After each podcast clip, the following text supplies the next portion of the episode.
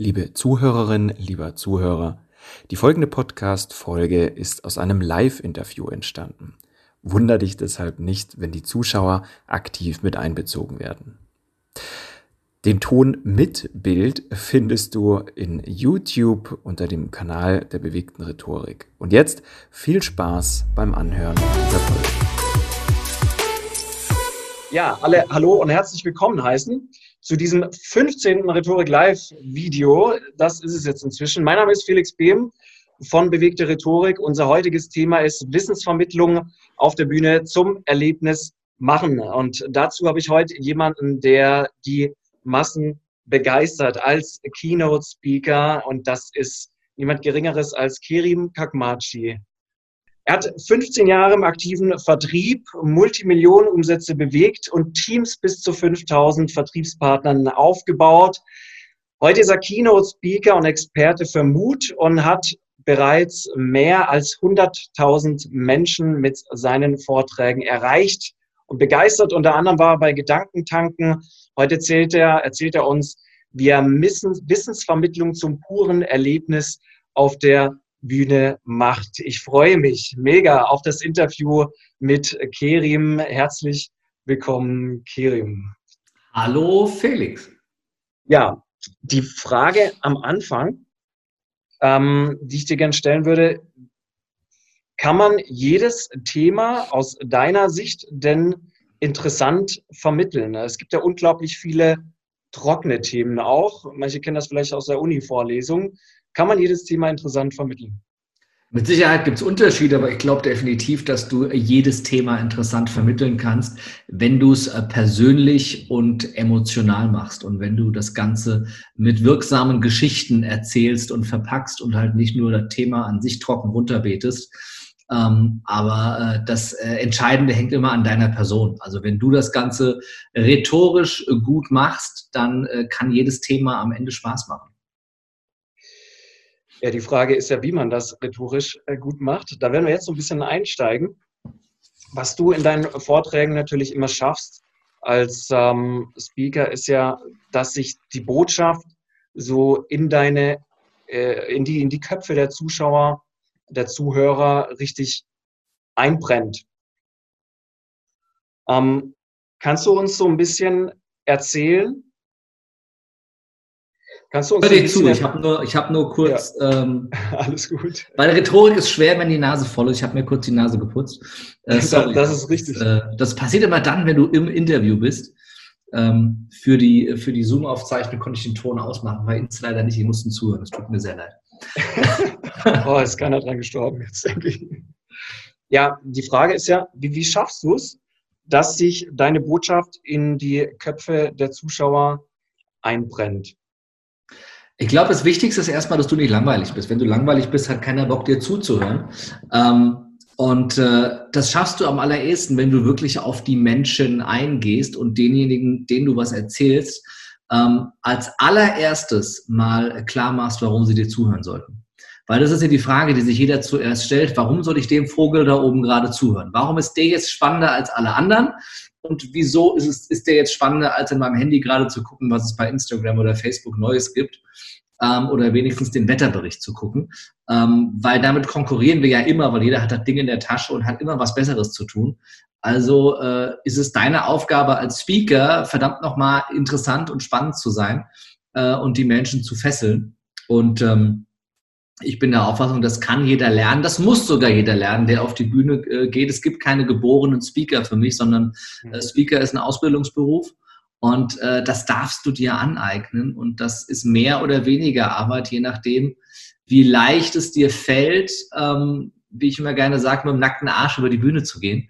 Also wirklich mal blank zu ziehen und nahbar zu sein für die Menschen, die du erreichen willst. Weil eins wissen wir, das haben wir alle schon mal irgendwo gehört oder gelesen, äh, wir Menschen äh, entscheiden immer emotional und begründen uns diese Entscheidung danach rational.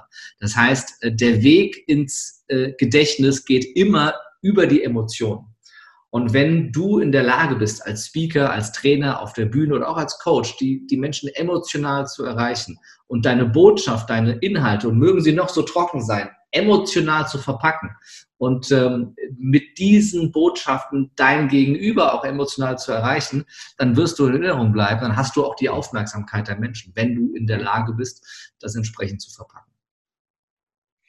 Ja, gerade dieses Emotionale ähm, und, und da die Menschen zu erreichen, äh, das ist ja, ja, wie du schon sagst, es hört sich immer alles so einfach an, es ist verdammt schwierig. Und wenn man jetzt so eine Rede sieht äh, von, von dir, von anderen Top-Speakern, das ist mega gut durchstrukturiert. Es passt einfach so gefühlt alles zusammen. Wie gehst denn du insgesamt vor, wenn du eine Rede, wenn du eine Rede vorbereitest? Ist die dann, wie, wie, wie strukturierst du die, um, um da deine Botschaft dann auch, auch einzupacken? Kannst du da zwei, drei Sachen ein bisschen zu Gar nicht, gar nicht, gar nicht so viel, wie die meisten denken. Ich, ich persönlich glaube, dass die Struktur deiner Keynote, deiner Rede am Ende nicht das alles Entscheidende ist. Das Entscheidende ist immer die Botschaft. Also ich, ich stelle mir vorher eine einzige Frage und das ist für mich die essentielle Frage, wenn ich auf die Bühne gehe, wenn ich ein Seminar mache ähm, oder wenn ich, wenn ich irgendeine Message rausgebe, ist, mit welchem Gefühl möchte ich, dass die Menschen danach nach Hause gehen? Mit welchem Gefühl möchtest du die Menschen entlassen, wenn du fertig bist? Welches Gefühl soll noch da sein, wenn du nicht mehr da bist? Mhm. Und wenn du das vorher weißt und dich darauf ausrichtest, dann kannst du sehr, sehr gut darauf hinarbeiten. Und jetzt gibt es auf dem Weg dahin natürlich viele Möglichkeiten, die Menschen auf eine emotionale Achterbahn mitzunehmen. Und ich glaube, dass du dieser dieser GZSZ Grace Anatomy Effekt, der ist extrem wichtig. Also, ne, ich meine, du, du, du, äh, ist so der, der Klassiker. Ich meine, du, warum bleiben Menschen dran? Warum hast du so dieses, ähm, diesen Cliffhanger immer am Ende? Weil die Menschen emotional mitgerissen sind. So sie, weißt du, sie verlieben sich und sie wollen heiraten und er hat einen schweren Unfall. Aber er überlebt und äh, ähm, ja, wacht wieder auf und kann sich an seinen Vornamen erinnern, stellt aber jetzt fest, er ist schwul. Also es ist so dieses Hoch und Runter, wie du es übrigens genau so ist das bei Grey's Anatomy passiert. Das habe ich mir nicht ausgedacht. Das ist ein Live-Storybook, einer der erfolgreichsten Serien aller Zeiten. Ähm, aber das ich überspitze es jetzt, um es so ein bisschen anschaulich darzustellen. Mhm. Damit bindest du die Menschen ja daran, dass sie ähm, dir folgen, dass sie dir zuhören.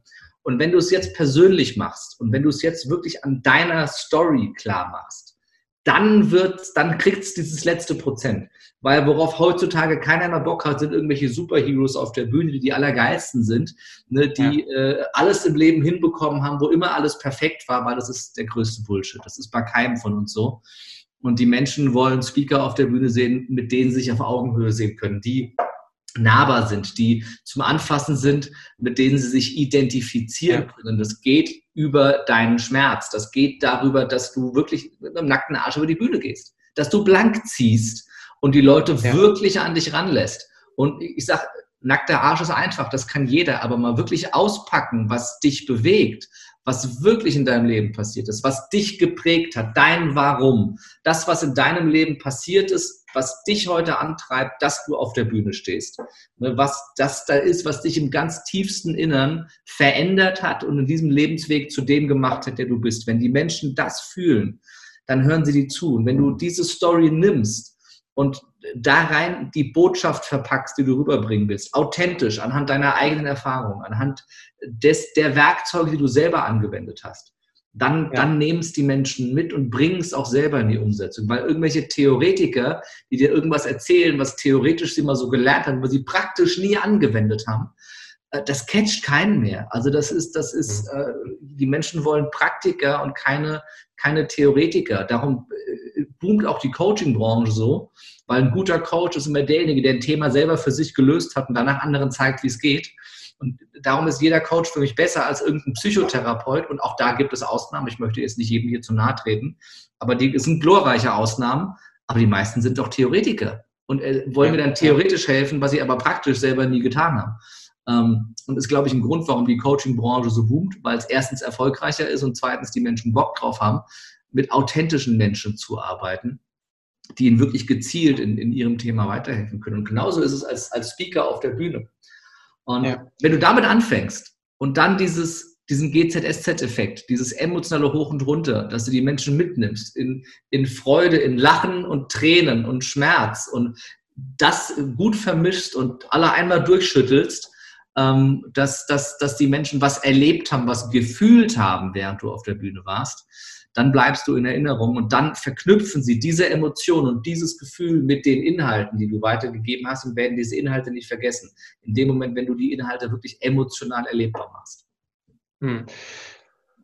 Das heißt, du öffnest am Anfang erstmal das Publikum. Du gehst erstmal mhm. auf eine authentische Art und Weise auf eine Ebene mit dem Publikum, damit die überhaupt bereit sind, irgendwas aufnehmen zu wollen. Definitiv, ja.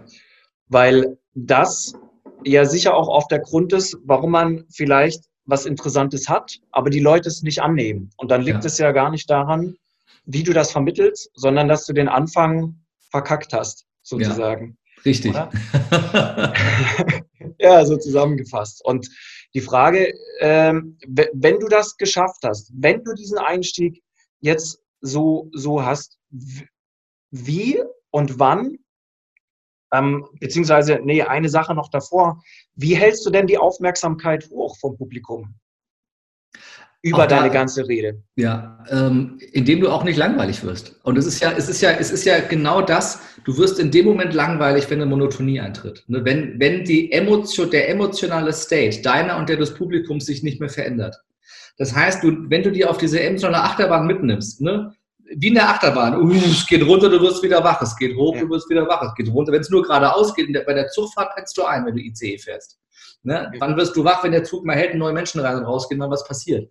Das heißt, bring die Menschen emotional in Bewegung. Natürlich kannst du, gibt's, gibt, gibt es auch die kleinen Tricks, dass du die Menschen körperlich in Bewegung bringst, indem du sich melden lässt, indem du sie interagieren lässt, indem du sie äh, sich selber gegenseitig feedbacken lässt. Also du kannst ja die Menschen immer selber auch in Bewegung bringen und auch damit wachhalten, auch damit aktivieren. Äh, der eleganteste Weg ist, wenn du es wenn über die Emotion machst wenn du das noch ein bisschen clever verpackst mit den, mit den kleinen äh, Taschenspielertricks, sage ich immer, dass du die Menschen körperlich in Bewegung bringst dann hast du eine konstant hohes Aufmerksamkeitslevel auch bei deinem Publikum. Und die haben auch Spaß. Also wenn die, wenn die mehr machen dürfen als nur da sitzen, dann haben die auch Spaß. Ja, wie viel, wie viel Wissen, wie viel Fakten bringst du denn in so eine Rede und wie viel davon ist das drumherum, also auch das, das Publikum und ähm, ja, Emotionen zu vermitteln. Hast der, du da irgendwie der, so, der so Rahmen, der Rahmen ist immer wichtiger als der Inhalt. Aber ohne Inhalt ist ein Rahmen halt auch nur ein schöner Rahmen. Ähm, das heißt, das ist ein, ist ein wunder, wunderbarer Rahmen, aber ohne ein Bild von meinem Kind drin interessiert das keinen Menschen. Ja, aber wenn ich nur das Bild dahin stelle, ist es wesentlich weniger, wesentlich weniger schön, als äh, wenn ich den Rahmen drumherum lege. Und äh, genauso ist der Rahmen deiner Speech, ist das, ist das alles Entscheidende. Und ähm, das Gefühl, das mitschwingt, das Gefühl, mit dem alle nach Hause gehen. Und eine gute Rede muss nicht viel Inhalt haben. Sie muss nur eine Kernbotschaft haben, aber sie darf vor allem unterhalten. Ne? Stichwort ist Infotainment. Ne?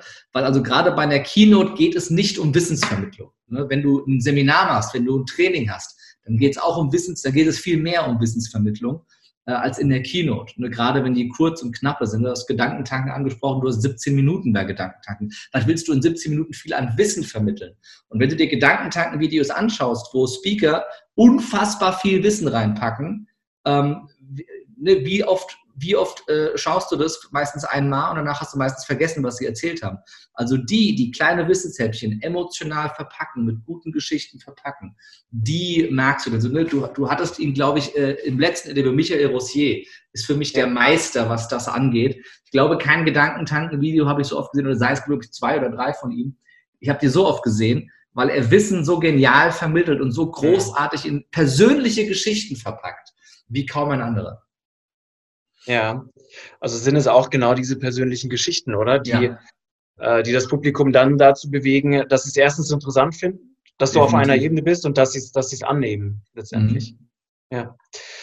Jetzt hast du in deinen Vorträgen, ähm, ich finde das genial, ein, ein Vortrag, das ist nur ein Ausschnitt von, von vier Minuten, den ich äh, gefunden habe, wo du Metaphern extrem einsetzt, und zwar diese Metapher mit diesem Flugzeug, was startet. Ich glaube, mhm. das war der Vortrag bei der Entrepreneur University. Mhm. Ähm, ist das ein Grundpfeiler in deinen Vorträgen, Metaphern einzubauen, Vergleiche, bildliche Vergleiche? Ich glaube ja, aber sehr intuitiv. Also ich nutze das gar nicht so bewusst. aber eine gute Geschichte ist immer kraftvoll. Und wenn es nicht deine eigene ist, ich habe noch keinen Pilotenschein gemacht, genau darum geht es in der Geschichte, um jemanden, der seinen ersten Alleinflug macht, nachdem er den Pilotenschein gemacht hat. Ähm, aber du kannst ja auch andere Geschichten nutzen, die du sehr kraftvoll und emotional aufladen kannst und eben als Metapher äh, verwenden kannst, wie in dieser Geschichte eben, wenn du den Flieger in die Luft bringen willst, dann geht das nur mit Vollgas weil mit Halbgas geht das Ding halt nicht oben. Ne? Wenn du Vollgas gegeben hast und dein Flieger oben ist, dann kannst du vom Gas gehen und kannst dich aufs Steuern konzentrieren. Aber um den Flieger einmal hochzubringen, um dein Business einmal nach oben zu bringen, um deine Beziehung einmal nach oben zu bringen, darfst du einmal voll aufs Gas gehen. Ähm, und das ist die Metapher aus dieser Geschichte, die du angesprochen hast, aus, der, aus, der, ähm, dem Abschlussvortrag bei der Entrepreneur University. Ähm, am Ende ist es immer, dass du deine Zuhörer mit so vielen Sinnen abholst wie möglich. Das heißt, dass du, dass du die Menschen mitnimmst, dass sie in diesem Flugzeug sitzen, dass sie die Beschleunigung fühlen, dass sie, das, dass sie, dass sie die körperliche, äh, kinästhetische Wahrnehmung haben, dass sie aber auch. Riechen, dass sie schmecken, dass sie, dass sie hören, dass sie sehen. Also, dass du ihnen wirklich alle Sinne, ähm, so gut es geht, stimulierst, weil je mehr Sinne während der Wissensvermittlung stimuliert sind, umso besser bleibt das, was du eigentlich als Botschaft mitgeben wolltest, in Erinnerung. Was du auch machst bei diesem äh, Ausschnitt in diesem, in diesem Vortrag, ähm, du nimmst das Publikum ja richtig mit. Mhm. Äh, das Publikum ruft, du rufst immer Ready, das Publikum Go, also mhm. du beziehst sie quasi noch in diese Geschichte, in diese Metapher mit ein, damit mhm. auch wirklich alle zu 100 Prozent ja. bei dir sind. 101 ähm, ist ganz wichtig. Immer so, ja, das dachte ich auch gerade. Sind es 100 oder sind es mehr? Aber Jetzt stellt sich mir beispielsweise die Frage und, und, und vielen, die jetzt irgendwo auf der Bühne sind, passt das auch zu jedem Publikum? Kannst du eine Rede vorbereiten, wie zum Beispiel diese, und du trittst dann vom Publikum, kannst du immer erwarten, dass sie mitmachen? Oder wie bereitest du dich auf dein Publikum vor? Ich bereite mich in dem Sinne aufs Publikum vor, dass ich da bin, bevor ich dran bin. Also ne, gerade wenn ich auf Firmenveranstaltungen bin mit einer Keynote, komme ich nicht eine halbe Stunde, bevor ich dran bin, sondern nehme so gut es geht die Veranstaltung davor mit, um ein Gefühl dafür zu entwickeln, wie sind die drauf? Ne? Haben die Bock? Äh, worauf reagieren die? Äh, einfach um auch so mich einzuschwingen mit dem Publikum. Und es gibt, natürlich ist nicht jedes Publikum gleich. Ich glaube, du kannst jedes Publikum begeistern. Ähm, aber äh, ich werde es nicht vergessen, ich glaube, es war mein härtestes Publikum ähm, und ich werde jetzt nicht sagen, wo das war, aber wenn, wenn, du an, wenn du der Abschlussredner bist und anmoderiert bist mit, ja, wir sind jetzt am Ende, wir haben noch einen Gast und danach gibt es auch wirklich endlich Abendessen ja. äh, und die Ersten schon rausgehen, um zuerst am Buffet zu sein, dann, dann hast du schon mal einen echt scheiße Einstieg, wenn du so anmoderiert wirst. Und dann haben auch die meisten erstmal das Abendessen im Kopf und gar keinen Bock, sich noch irgendwas anzuhören. Wenn du dann noch eine Halle hast, die extrem schlecht belüftet ist, wo es extrem warm drin ist, alle sitzen da im Anzug, dann hast du natürlich weniger Interaktionsmöglichkeiten, äh, als wenn du ein frisches Publikum hast und morgens der Erste bist oder die einfach äh, Bock haben und, und deinetwegen da sind. Ne? Ich habe es auf meinen Seminaren einfacher, weil die Leute kommen wegen des Seminars äh, als äh, wenn du eine Keynote irgendwo hältst oder bei Gedankentanken ist auch einfaches, dankbares Publikum, die haben Bock. Ja? ja. Ähm, bei Firmen-Events kann so laufen, kann so laufen. Ne? Das ist immer unterschiedlich. Ähm, aber auch die kannst du knacken, wenn du halt, wenn du halt, ne, also ich lasse dann das Publikum aufstehen, ich interagiere die, ich spreche die direkt an. Ich bin auch mal sehr polarisierend, ich bin auch mal sehr direkt. Ne? Mein, mein, mein Anti-Maskottchen ist das Fickmännchen, wie du vielleicht schon mal mitbekommen hast. Das heißt, ich nehme auch kein Blatt vorm Mund und, und äh, sorge auch für den einen oder anderen Aha-Moment ähm, und, und Schockmoment, um, um die Menschen wirklich aufzuwecken. Und dann äh, bewegt sich auch immer was. Aber natürlich gibt es Publikum, äh, Publikum, da ist es einfacher, es gibt Publikum, da ist es schwerer. Das ist gar keine Frage. Ich glaube, das Entscheidende ist, dass du keine Berührungsängste hast und dass du merkst, okay, du fängst an ne, und, und der, der, der älteste Trick der meisten Speaker ist immer noch, wie, wie, viele von euch kennen das? Äh, und du hebst die Hand und alle heben auch die Hand und du hast sie körperlich aktiviert, was unweigerlich dazu führt, dass sie, dass sie äh, äh emotional und, ähm, und mental auch aktiviert werden, wenn du sie körperlich, wenn du sie physisch aktivierst. Also hast wieder die Aufmerksamkeit. Und wenn du da schon merkst, okay, die sind schon scheintot und wollen nur zum Essen, weil von 500 Leuten nur 50 die Hand heben, weißt du, okay, ich muss jetzt ein bisschen arbeiten. Ja? Aber da entwickelst du ein Gespür für irgendwann. Ich glaube, wenn du es zum ersten Mal machst und keiner macht mit, wirst du panisch. Ja. Bleib entspannt. Ne? Und ja, ja. wenn du fünf Minuten später merkst, okay, jetzt hast du schon mal vier von 500, die mitmachen, weißt du, alles gut. Ne? Du hast jetzt die Dynamik drin und du hast erstmal den Schwingungszustand im Raum verändert und alle schwingen in einer höheren Energie und machen auch mehr mit. Äh, ich glaube, entspannt zu bleiben und, und ähm, das Publikum auch in seinem Tempo mitzunehmen, ist ganz wichtig. Ne? Also du musst den Frosch langsam kochen. Du kennst ja die Metapher, wenn du den Frosch ins heiße Wasser schmeißt, dann springt er raus. Wenn du das Wasser langsam kochen lässt, dann stirbt er, weil er im kochenden Wasser irgendwann gekocht wird. Ähm, ja. Und genauso darfst du äh, das Publikum langsam hochkochen und auch ein bisschen Geduld haben mit deinem Publikum und die Stück für Stück mitnehmen äh, und nicht direkt ins heiße, äh, ins heiße Wasser schmeißen. Oder dann irgendwie aufgeben und denken, ah, blödes Publikum heute und deinen Stiefel runter machen. Sondern ich sage mal, wenn einer im Publikum sitzt, der mitgeht und alle anderen haben keinen Bock, weil sie zum Abendessen wollen, dann mache ich es nur für den einen, weil der hat es verdient. Versuchst du, versuchst du alle für dich zu gewinnen? In dem Fall ja nicht. Nö, nie. Versuche ich nie. Ganz im Gegenteil. Mhm. Wenn mich nach, wenn mich nach meinem Vortrag nicht mindestens einer abgrundtief hasst, war ich nicht gut. okay. Ja, das ist, das ist mal. Ähm, ja, also ich glaube, das hat auch was mit Positionierung zu tun. Positionierung kommt ja von Position beziehen. Und ich vertrete ja. immer sehr klare Positionen. Natürlich ist es nicht mein Ziel, die Menschen zu vergraulen. Ganz im Gegenteil. Aber ich bin sehr klar, ich bin sehr eindeutig in, in meinen Meinungen, in meinen Aussagen und das polarisiert. Wenn du deine, wenn du selber blank ziehst und emotional wirst und Menschen teilhaben lässt, dann verlierst du damit unweigerlich ein Prozent der Menschen, weil die damit nicht umgehen können. 99 gewinnst du aber. Aber es gibt immer welche, die dann abblocken, die sagen, äh, das geht ja, das würde ich nie machen und wie kann man, nee, gibt es immer aber die meisten gewinnst du und die meisten öffnest du damit auch. Und das ist entscheidend. Es geht nie darum, alle zu gewinnen. Nicht alle sind mein Kunde, nicht alle sind meine Zielgruppe und nicht jeder im Publikum äh, muss Standing Ovations geben, wenn äh, ich fertig bin. Das ist auch nicht mein Anspruch. Ja, sehr, sehr cool. Eine, ich habe eine Nachfrage noch, weil, weil das ist so ein mega wichtiges Thema und so viele haben wirklich Angst davor. Hast du mehrere Varianten, wenn du siehst, dass die beispielsweise, die du jetzt bei deinem Abschlussvortrag bei der Entrepreneur mhm. University, dass die nicht zündet, dass das nicht funktioniert. Du merkst es schon am Anfang deiner Rede. Machst du dann was anders? Nimmst du dann, okay, Alternative B oder ziehst du das durch? Das kommt immer ganz drauf an. Äh, es kommt auch immer auf die Zeit an und ich glaube, das ist was, das machst du mit der Erfahrung. Also das kann ich keinem beibringen. Das lernst du übers Tun und dass du ein Gespür für dein Publikum entwickelst. Und ähm, je öfter du auf der Bühne stehst, warum ich mir jedem sage, nutze jede Bühne, geh auf jede offene Bühne, geh überall hin, wo man dich nicht runtertritt, geh auf die Bühne und red mit den Menschen. Ähm, weil je mehr Erfahrung du vor Menschen hast, umso mehr kannst du dich auf solche Situationen einstellen und weißt dann meistens schon, bevor du was machst, was nicht zündet, ob es zündet oder nicht, weil du weißt, okay, ich habe das Energielevel im Publikum, ich habe die Art und Weise von Persönlichkeiten hier, also kann ich anders mit denen umgehen und äh, kann ich anders zünden. Am Ende sind es aber alles Menschen und äh, du kannst jedes noch so eingeschläferte Publikum am Ende aufwecken, so gut es geht. Aber du kannst ich sehe, du kannst aus Scheiße kein Gold machen, du kannst aus Gold auch keine Scheiße machen. Äh, auch wenn du Gold mit Scheiße einreibst, es bleibt Gold. Und auch wenn du Scheiße mit Gold besprühst, es bleibt Scheiße. Ähm, du kannst, du kannst nichts komplett drehen. Du kannst nur so gut es geht drauf eingehen und das Beste draus machen.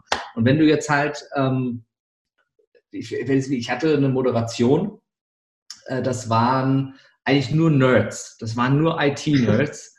Ähm, und, und so Online-Marketer und hauptsächlich, glaube ich, Typen, die sonst nur vor ihrem Laptop sitzen und selten rausgehen.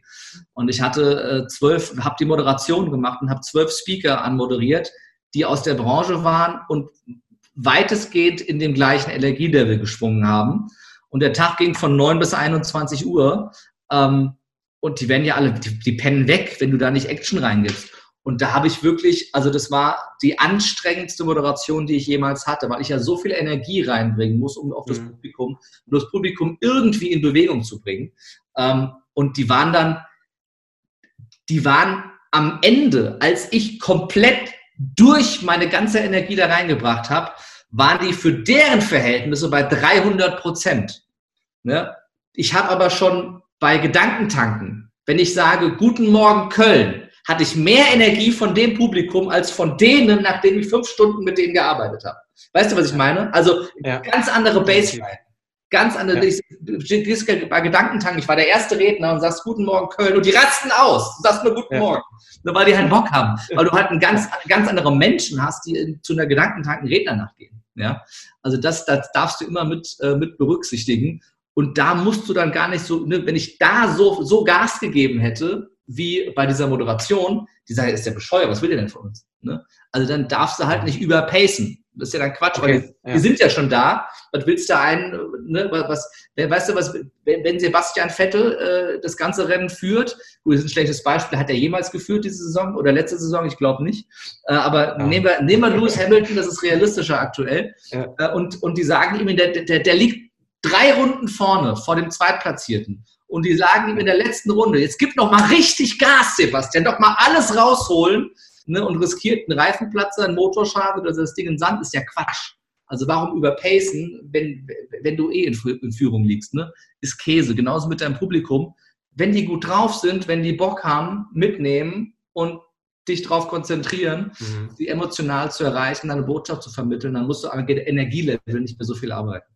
Ja, also in gewisser Art und Weise das Tempo schon anpassen, nicht zu sehr übersteuern, weil auf jeden Fall, auf jeden nichts, Fall gar nichts bringt. Ja. ja. Also da schon sensibel sein mit dem Publikum. Von daher hilft es immer vorher da zu sein.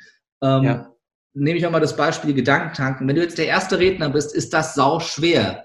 Das Gute bei den Rednernächten von Gedankentanken war, dass die immer in Folge aufgezeichnet haben, nämlich Freitagabend, Samstagvormittag, Samstagabend, Sonntagvormittag, Sonntagabend. Also das mhm. Milovic-Theater da in Köln fünfmal in Folge voll gemacht haben und eben fünf Rednernächte aufgezeichnet haben. Und ich war sonntags 11 Uhr der Erste. Aber da habe ich gemeint, ich war freitags da und habe mir freitags die letzten beiden angeguckt, um ein Gefühl für das Publikum zu kriegen, ein Gefühl für den Raum zu kriegen, ein Gefühl für die Energie in dem Raum zu bekommen, damit ich, wenn ich, wenn ich sonntags morgens der Erste bin, weiß, wie fühlt es sich an in dem Raum. Weil wenn du halt dann reingehst ähm, und gerade, äh, ich hätte keine Chance gehabt als erster Redner, vorher einmal durch den Raum zu gehen, nachdem das Publikum drin war. Weil die werden eingelassen und eine halbe Stunde später geht's los. Währenddessen bist du hinten in der Maske und bist hinter der Bühne und hast gar keine Chance mehr, irgendwie äh, da reinzugehen mhm. und ein Gefühl dafür zu kriegen. Von daher war das extrem wichtig. Äh, es gab die Möglichkeit da, Gott sei Dank, weil am Vorabend halt auch die Veranstaltung war. Also das Wichtigste ist, übernimm so viel Energie mit von deinem Publikum vorher, bevor du dran bist, wie du kannst, weil desto einfacher kannst du dich auf die einstellen. Und aktiviere sie am Anfang. Stell ja. die richtigen Fragen zu Beginn. Geh auf eine Ebene.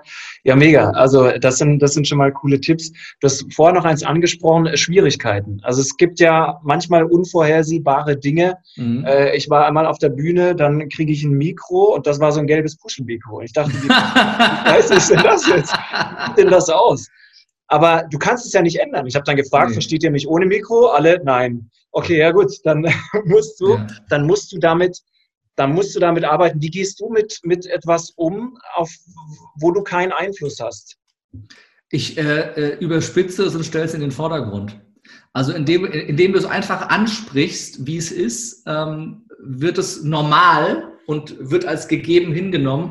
Und wenn ich jetzt ein gelbes Puschelmikro nehme, ne, mein, mein, äh, äh, warte mal, hier, guck mal, ich habe hier gerade die, die Fickmännchen Geburtstagskarte. Mein Fickmännchen ist gelb und puschelig. Also das wäre, ich hätte mein Fickmännchen draus gemacht und wäre mit ihm in Dialog gegangen. Ja, da gibt's dem, sagst du Puschel, wie geht's dir heute Morgen? Mir geht's wunderbar. Also machst einen Gag draus und hast du sie alle mitgenommen mit dem Ding.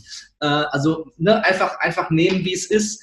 Und äh, das alles Entscheidende ist auch, dass du, dass du, dass du deinen Flipchart nicht brauchst, dass du deine PowerPoint nicht brauchst, kann alles ausfallen, kann alles weg sein, die Stifte können nicht schreiben, kann das Wildeste passieren.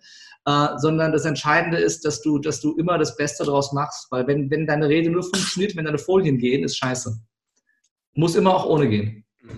Ja, mega Aussage. Definitiv stimme ich dir zu. Ähm, du hast gerade das, das, das Fickmännchen erwähnt. Mhm. Ist das was, wo die Leute dich in Erinnerung behalten, weil du provokativ ja. zum Beispiel solche Wörter nutzt? Ja, ich meine, das Fickmännchen ist ja die kleine Stimme in deinem Kopf, die von morgens bis abends dein Hirn fickt. Ne? Also die, die, die Stimme in deinem Kopf, die all die negativen Glaubenssätze, das kannst du nicht, das darfst du nicht, lass das besser sein, das ist zu schwierig für dich, das ist nichts für Männer, als Frau hast du eh keine Chance in dieser Branche, als Ausländer in Deutschland viel zu schwierig. Diese Stimme im Kopf, das ist das kleine Fickmännchen. Das ist mal irgendwann in meinem Podcast entstanden. Es war ein spontaner Hirnschiss, sage ich immer. Ist mir dieses Wort eingefallen ähm, bei der Stimme, die dein Hirn fickt. Allein, ich habe das immer gesagt, diese kleine Stimme, die dein Hirn fickt. Allein damit polarisierst du ja schon wieder mit benutzten Wort, was die meisten in dem Moment nicht erwarten. Ne? Das ist, ja. und ich sage nicht, benutze jetzt Gossensprache, das ist Quatsch, aber wenn du so, so, so einen Stilbruch drin hast, einmal kurz das Muster veränderst, das Muster brichst, hast du auch wieder Aufmerksamkeit, weil die, äh, hat er gerade Ficken gesagt? Ja, ähm, ja. Und das Fickmännchen ja. ist halt genau dieses am, am, am Rand der Rasierklinge lang, ne, das ein paar total doof finden, die meisten finden es aber geil, vor allem bleibt es in Erinnerung. Ähm, ich sage mal, das kannst du dir nicht ausdenken, das ist so passiert. Ähm, und ähm, dementsprechend nutze ich es immer gerne als Stilmittel, aber auch dosiert. Also wenn ich den ganzen Tag über das Fickmännchen spreche, nutzt sich es auch irgendwann ab. Das ist ja auch ganz klar. Ich habe das bei meinen Keynotes aber auch dabei. Also ich habe ein zwei Meter lebensgroßes Maskottchenkostüm, wo jemand aus meinem Team dann drin Ach. steckt, der dann äh, durchs Publikum geht und äh, mit dabei ist während der Keynotes. Äh, also das Fickmännchen wird eingebaut und es ist auch präsent. Also ja, und ich kündige das vorher nicht an, nicht mal dem Kunden kündige ich das mehr. Es kommt als Überraschung und äh, selbst der Kunde hat dann noch so dieses, ne, das eine Prozent mehr, das der Kunde nicht erwartet. Das gibt es eben immer obendrauf, diese kleine Extrameile, ähm, die dann eben noch da ist und dann so diesen mit den Erwartungen zu brechen, äh, ist etwas, was natürlich auch nochmal ein schöner äh, Effekt mhm. ist, um in Erinnerung zu bleiben. Aber immer mit Sinn und Verstand. Also nur jetzt da ein Maskottchenkostüm durchzuschicken, damit irgendwie, das ist ja auch Quatsch, sondern es ist ja Teil, diese Figur ist ja Teil der Keynote äh, und dementsprechend macht es auch Sinn, sie einzubinden.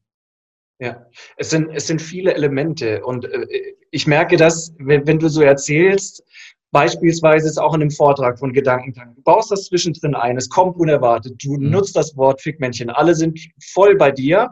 Spätestens wahrscheinlich äh, ist das etwas, wo keiner erwartet hat. Mhm. Und dann gehst du aber auch sehr, sehr, sehr cool damit um. Du sagst so, jetzt haben wir auch über das Niveau gesprochen oder irgendwie so ähnlich. Und äh, man merkt, man merkt, wie unheimlich äh, viel Technik da drin steckt. Ähm, ja, also es ist ja egal. Stell dir für, deine Hose ist auf. Keine Ahnung. Reißverschluss ja. ist auf. Was willst du ja. machen? Dass du, ach, guck mal, hier habe ich auch Luft. Komm, alle mal Hose aufmachen, einmal Luft reinlassen. Wunderbar. Alles klar, jetzt können wir weitermachen.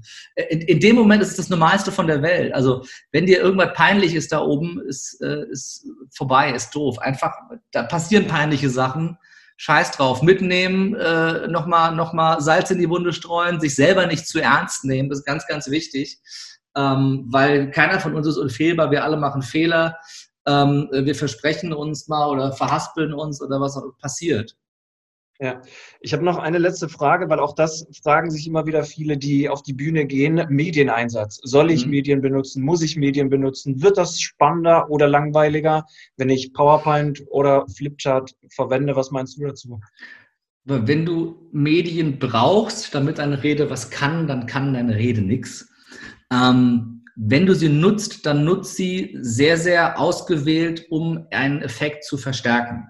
Also PowerPoint nutze ich wirklich nur, um mal ein Bild zu zeigen oder ein Zitat im Hintergrund einzublenden. Ne? Also alles, was über einen Satz mit Subjekt, Prädikat, Objekt hinaus, wenn das ein Komma hat, ist der Satz schon zu lange.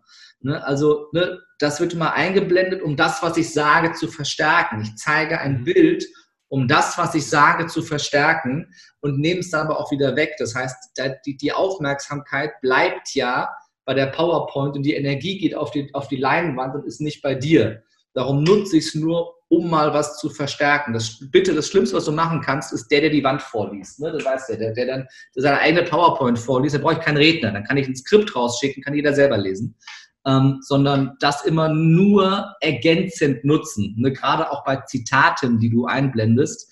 Äh, in dem Moment, wo du es vorliest, verliert es an Wirkung. Blende es ein, um das, was du sagst, zu verstärken. Es sei denn, du analysierst jetzt dieses Zitat, dann kannst du es auch durchgehen, dann kannst du es mal vorlesen. Aber ansonsten ist es einfach nur verstärken zu dem da, was du sagst und wirklich sehr sequenziell, sehr, sehr dosiert. Und ich bin ein großer Freund des Flipcharts, weil das, was ich an die Wand werfe, habe ich vorher vorbereitet. Und etwas, was ich vorbereitet habe, ist etwas, was nicht aus diesem Raum kommt und etwas, was fremd ist für die Teilnehmer, was immer den Effekt hat, dass es sich anfühlt, als, als bringe ich was mit und will es in dich reinpressen. Wenn ich aber am Flipchart mit dir gemeinsam etwas erarbeite, dann, dann, dann hole ich das Wissen aus dir raus. Ne? Ich kann das Gleiche aus Flipchart schreiben, wie ich es vorher äh, äh, äh, äh, auf die PowerPoint schreibe, aber in dem Moment, wo ich es mit dir gemeinsam mache, nimmst du dieses Wissen als aus dir heraus ganz, ganz anders an. Das ist ein psychologischer Effekt, um, um die Akzeptanz für das Wissen, für den Inhalt beim Publikum eklatant zu erhöhen, wenn du am Flipchart arbeitest und nicht das Ganze vorbereitet mit einer PowerPoint machst. Das ist eine mega Antwort, eine mega Botschaft. Da stecken auch hier wieder äh, sehr, sehr viele Tipps drin. Und genau dazu und zu allem, was ein Redner braucht, machst du ja die Redemutig-Seminare. Mhm. Und ähm, kannst du da oder willst du am Schluss noch mal so ein bisschen was erzählen, was das genau ist, was du machst? Es ist also aus, aus meinen Seminarteilnehmern heraus entstanden, die immer sagten, Kerem, kannst du nicht auch mal ein Speaker-Seminar anbieten, eine Speaker-Ausbildung? Und dann habe ich überlegt, okay, wie, was machst du jetzt? Ähm, und habe letzten Endes überlegt, okay, ich stehe jetzt seit 17 Jahren auf der Bühne, seit ich 19 Jahre alt bin. Und habe überlegt, was sind die essentiellen Dinge und wie bringe ich die zusammen? Weil ich habe selber für mich diese ganzen Bereiche am Ende zusammengeschraubt, die ich an unterschiedlichen Ecken bekommen habe. Das heißt einmal das Thema Storytelling, das Thema Emotionen. Wie werde ich nahbar? Wie schaffe ich es wirklich, meine verletzliche Seite zu zeigen und einfach authentisch aufzumachen, ohne eine Rolle zu spielen, ohne zu schauspielern? Dann ähm, ne, das Thema Rahmen, Keynote-Design, Seminar-Design, Workshop-Design, Struktur. Dann das Thema Körpersprache, dann das Thema Stimme, Stimmtechnik, Atmung das Thema Unternehmensaufbau, Business, Positionierung, das Thema Verkaufen. Wie verkaufe ich mich dem Kunden? Wie verkaufe ich von der Bühne? All diese Themen unabhängig voneinander in eine Symmetrie zu bringen, war für mich in meiner Geschichte die größte Herausforderung. Und darum habe ich all das in ein Seminar eingebaut ähm, und das Ganze wirklich so aufeinander aufgebaut, dass es in Symmetrie ist. Weil wenn du jetzt eine Story erzählst, aber deine Emotion passt nicht dazu, hast du eine Asymmetrie. Das nimmt dein Publikum, wenn nicht bewusst, auf jeden Fall unbewusst wahr und du verlierst an Glaubwürdigkeit. Wenn dein Marketing, deine Positionierung nach draußen nicht zu deinen Inhalten passt, nicht zu deinem Werkzeug, zu deinem Storytelling passt, hast du eine Asymmetrie. Wenn deine Stimme nicht zu dem passt, was du erzählst, oder das ist einfach total einfach das, ne? ich übertreibe jetzt bewusst, ja, aber ja. du hast eine Asymmetrie. Wenn deine Körpersprache, die über 70 Prozent deiner Botschaft ausmacht, nicht zu deiner Botschaft passt, also die ganze Zeit nur so da hängst und ich bin, ich bin so begeistert, Felix. Das ist ja, weißt du, äh, deine Stimme darf die Begeisterung zeigen und deine Körpersprache darf die Begeisterung zeigen. Ansonsten hast du eine Asymmetrie. Das passt nicht zusammen. Ähm, Absolut. Das, wenn du dann klingst wie eine ja. italienische Maus, ist das ja natürlich auch nicht das, Richtig. was du vermitteln willst. Ja. Das Ganze auch so zu verkaufen, dass du davon leben kannst, ein Business hast, mit dem du sechsstelligen Umsatz machst im Jahr. Weil unter sechsstelligem Umsatz im Jahr brauchen wir nicht darüber zu reden, ob du davon leben kannst. Dann kannst du davon vielleicht überleben. Aber wenn du sechsstelligen Umsatz machst, dann hast du ein paar Kosten, dann hast du Steuern, dann kannst du davon leben. Nicht schlecht, nicht super gut, aber du kannst davon leben. Aber alles unten drunter ist kein Business. Das ist ein Hobby. Das heißt, wir müssen darüber reden, dass du damit 100.000 Euro und plus pro Jahr verdienst. Ähm, und dann ist es ein Business. Und da darfst du auch verkaufen. Du musst es sogar weil jeder Unternehmer, der nicht verkaufen kann oder will oder der irgendwas Negatives im Verkaufen sieht, der kann da davon nicht leben. Du musst dich und dein Business verkaufen. Und gerade als Speaker, Trainer, Coach bist du eine Personenmarke. Und da ist eben ganz, ganz wichtig, wie positionierst du dich, wie baust du dein Business auf, wie brandest du dich in deiner Nische, dass du da als der Nummer eins Experte wahrgenommen wirst und wie verkaufst du dann ein, wie machst du den Sack zu? Also du brauchst ja auch eine Unterschrift vom Kunden am Ende, ähm, dass er sagt, ich buche dich, ich buche deinen Vortrag, ich buche dein Folgeseminar oder was auch immer. Und auch das ähm, ist was, was du lernen musst, damit du es am Ende so rüberbringst, dass du es in Symmetrie zu deiner gesamten Botschaft auch rüber, rüberbringen kannst. Und das war mein Anspruch bei dem Seminar. Da haben wir vier Tage und drei Nächte draus gemacht. Also wirklich sehr, sehr intensiv, ähm, ja. die wir da, äh, die wir da rangehen. Ähm, Aber sonntagsabends um 19 Uhr weißt du, es kann nichts mehr auf der Bühne passieren, was dich aus der Fassung bringt. Und ich kann dich nachts um zwei bei ein Promille Restalkohol wecken und sag, du bist jetzt dran, das ist dein Thema und das funktioniert. Und du hast immer den Einstieg aus deinem Warum heraus, aus deiner Story heraus und weißt, okay, wie bringst du die Struktur, die Struktur in deine Keynote und das funktioniert. Ne, weil du, ich sag mal, die, die, die wichtigsten Reden meines Lebens hatte ich teilweise, wo es mir, wo die Rahmenbedingungen für mich persönlich am schlechtesten waren. Aber wenn ich mich dann auf meine Werkzeuge verlassen kann, die ich gelernt habe, um in dem Moment abzuliefern, dann kann ich der, kann ich der Aufgabe gerecht werden. Weil das ist eine Sache, die ich als sehr, sehr große Gefahr sehe. Ähm, viele wollen gerne in das Rampenlicht, sehen aber die Verantwortung nicht. Weil wenn du auf der Bühne stehst, als Trainer, als Speaker, wenn du als Coach vor Menschen stehst, bist du eine Person der Autorität. Und das, was du sagst, hat Gewicht. Und die meisten Menschen werden die Dinge, die du sagst, ungefragt in ihrem Leben als gegeben akzeptieren. Weil du bist für sie als jemand, der vor anderen Menschen spricht, eine Figur der Autorität. Wenn du die Menschen fragst, was ist deine größte Angst, sagen, die ist die zweithäufigste Antwort der Tod. Die häufigste ist, vom Menschen zu sprechen. Mhm. Das heißt, in dem Moment, wo du das tust, nehmen 90 Prozent der Menschen ungefiltert das, was du sagst, als Wahrheit hin. Und das ist eine Riesengefahr, weil es eine Riesenverantwortung, der du gerecht werden darfst. Von daher nehme ich in dem Seminar meine Teilnehmer sehr, sehr hart dran, vier Tage und drei Nächte. Schlaf ist absolut optional in diesen, in diesen, in diesen vier Tagen. Mhm. Wir hatten beim letzten Mal in diesen vier Tagen 64 Seminarstunden. Das ist bei anderen nur ein zwei Wochen Seminar. Das machen wir in vier Tagen. Aber danach weißt du, egal was passiert, wenn du jetzt dran bist, weil Gedankentanken, natürlich ist es eine Drucksituation, aber du hast One Take. Das ist, es geht nicht um die 400 Menschen im Raum. Es geht um die mittlerweile 85.000, die das Video gesehen haben und die 5 Millionen Reichweite von Gedankentanken von Menschen, die das sehen. Du hast nur einen Take. Du kannst es nicht verkacken. Das darf beim ersten Mal sitzen. Und da ist dann wichtig, dass du die Werkzeuge hast, um dann abzuliefern. Und da war mein Sohn gerade drei Wochen alt und der war mit im Hotelzimmer in der Nacht. Ich habe zwei Stunden geschlafen. Das ist egal. Ich habe 17 Minuten und die müssen sitzen. Und genau darum geht's. Und durch diese Erfahrungswerte von vier Tagen und drei Nächten weißt du danach, okay, egal was passiert, ich habe heute eine Kino, ich habe heute einen Seminartag und die sitzen. Und das ja. ist das alles Entscheidende, ähm, dass du da vorbereitet bist auf alle Extremsituationen, weil du hast verdammt viel Verantwortung, wenn du auf der Bühne stehst. Und es geht um deine Verantwortung den Menschen gegenüber, die dir zuhören. Und es ist deine gottverdammte Pflicht abzuliefern, wenn du da oben stehst. Und wenn du verkackst, hast du nicht für dich verkackt, sondern du hast fünf, 500 oder 5000 Menschen ins Hirn gekackt, wenn du es verkackt hast auf der Bühne. Und das ist, der, das ist die Gefahr dabei. Und das ist auch was, eine Verantwortung, der sich ganz, ganz viele nicht bewusst sind, wenn sie auf die Bühne gehen. Das ist ganz, ganz wichtig. Ja, naja, schön gesagt. Du hast äh, die, die Zeit wird kürzer auf der Bühne, die Reichweite wird größer und äh, die Botschaft wird wichtiger, die du vermittelst. Mhm. Das alles kann man lernen. Sagst du nochmal, ähm, wo für alle, die sich interessieren? Gerne. Re Redemutig Professional Speaking Mastery heißt das Seminar und redemutig.jetzt ist die Webseite. Da darfst du dich gerne bewerben. Äh, wir machen das im ganz kleinen Kreis, 20 Personen pro Seminar, die ich selber persönlich aussuche. Das heißt, die Bewerber rufe ich an äh, und screene die vorher ähm, auf deren äh, Fachkompetenz. Also haben die ein Thema, von dem sie wirklich Ahnung haben, ein Proof of Concept, über das sie reden. Und ist ein starkes Warum dahinter. Also jemand, der einfach nur auf die Bühne will, um reich und berühmt zu werden, ist nicht der Richtige für das Seminar, sondern jemand, der wirklich im Herzen was bewegen will bei den Menschen was voranbringen will. Und das äh, gucke ich mir sehr an, baue da eine homogene Gruppe und dann machen wir das im ganz, ganz kleinen Kreis mit 20 Personen. Und ähm, das ist sehr, sehr intensiv, sehr, sehr intim, ähm, bringt aber bisher sehr tolle Ergebnisse bei den bisherigen Absolventen. Es macht Spaß, das zu beobachten. Es ist für mich die größte Freude, so das weiterzugeben und diesen Compound-Effekt so zu sehen und zu wissen, okay, du gibst was weiter, dann hast du Teilnehmer, die machen selber Seminare mit Hunderten von Menschen und geben das weiter und verändern da Leben, machen ihre Coachings ja. und wenden das Ganze an und sind eben bei sich im Herzen, in ihrer Emotion angekommen und können das auch vermitteln, ähm, weil dann erreichst du wirklich die Menschen und dann kannst du dieser Verantwortung als Speaker, Trainer und Coach auch gerecht werden.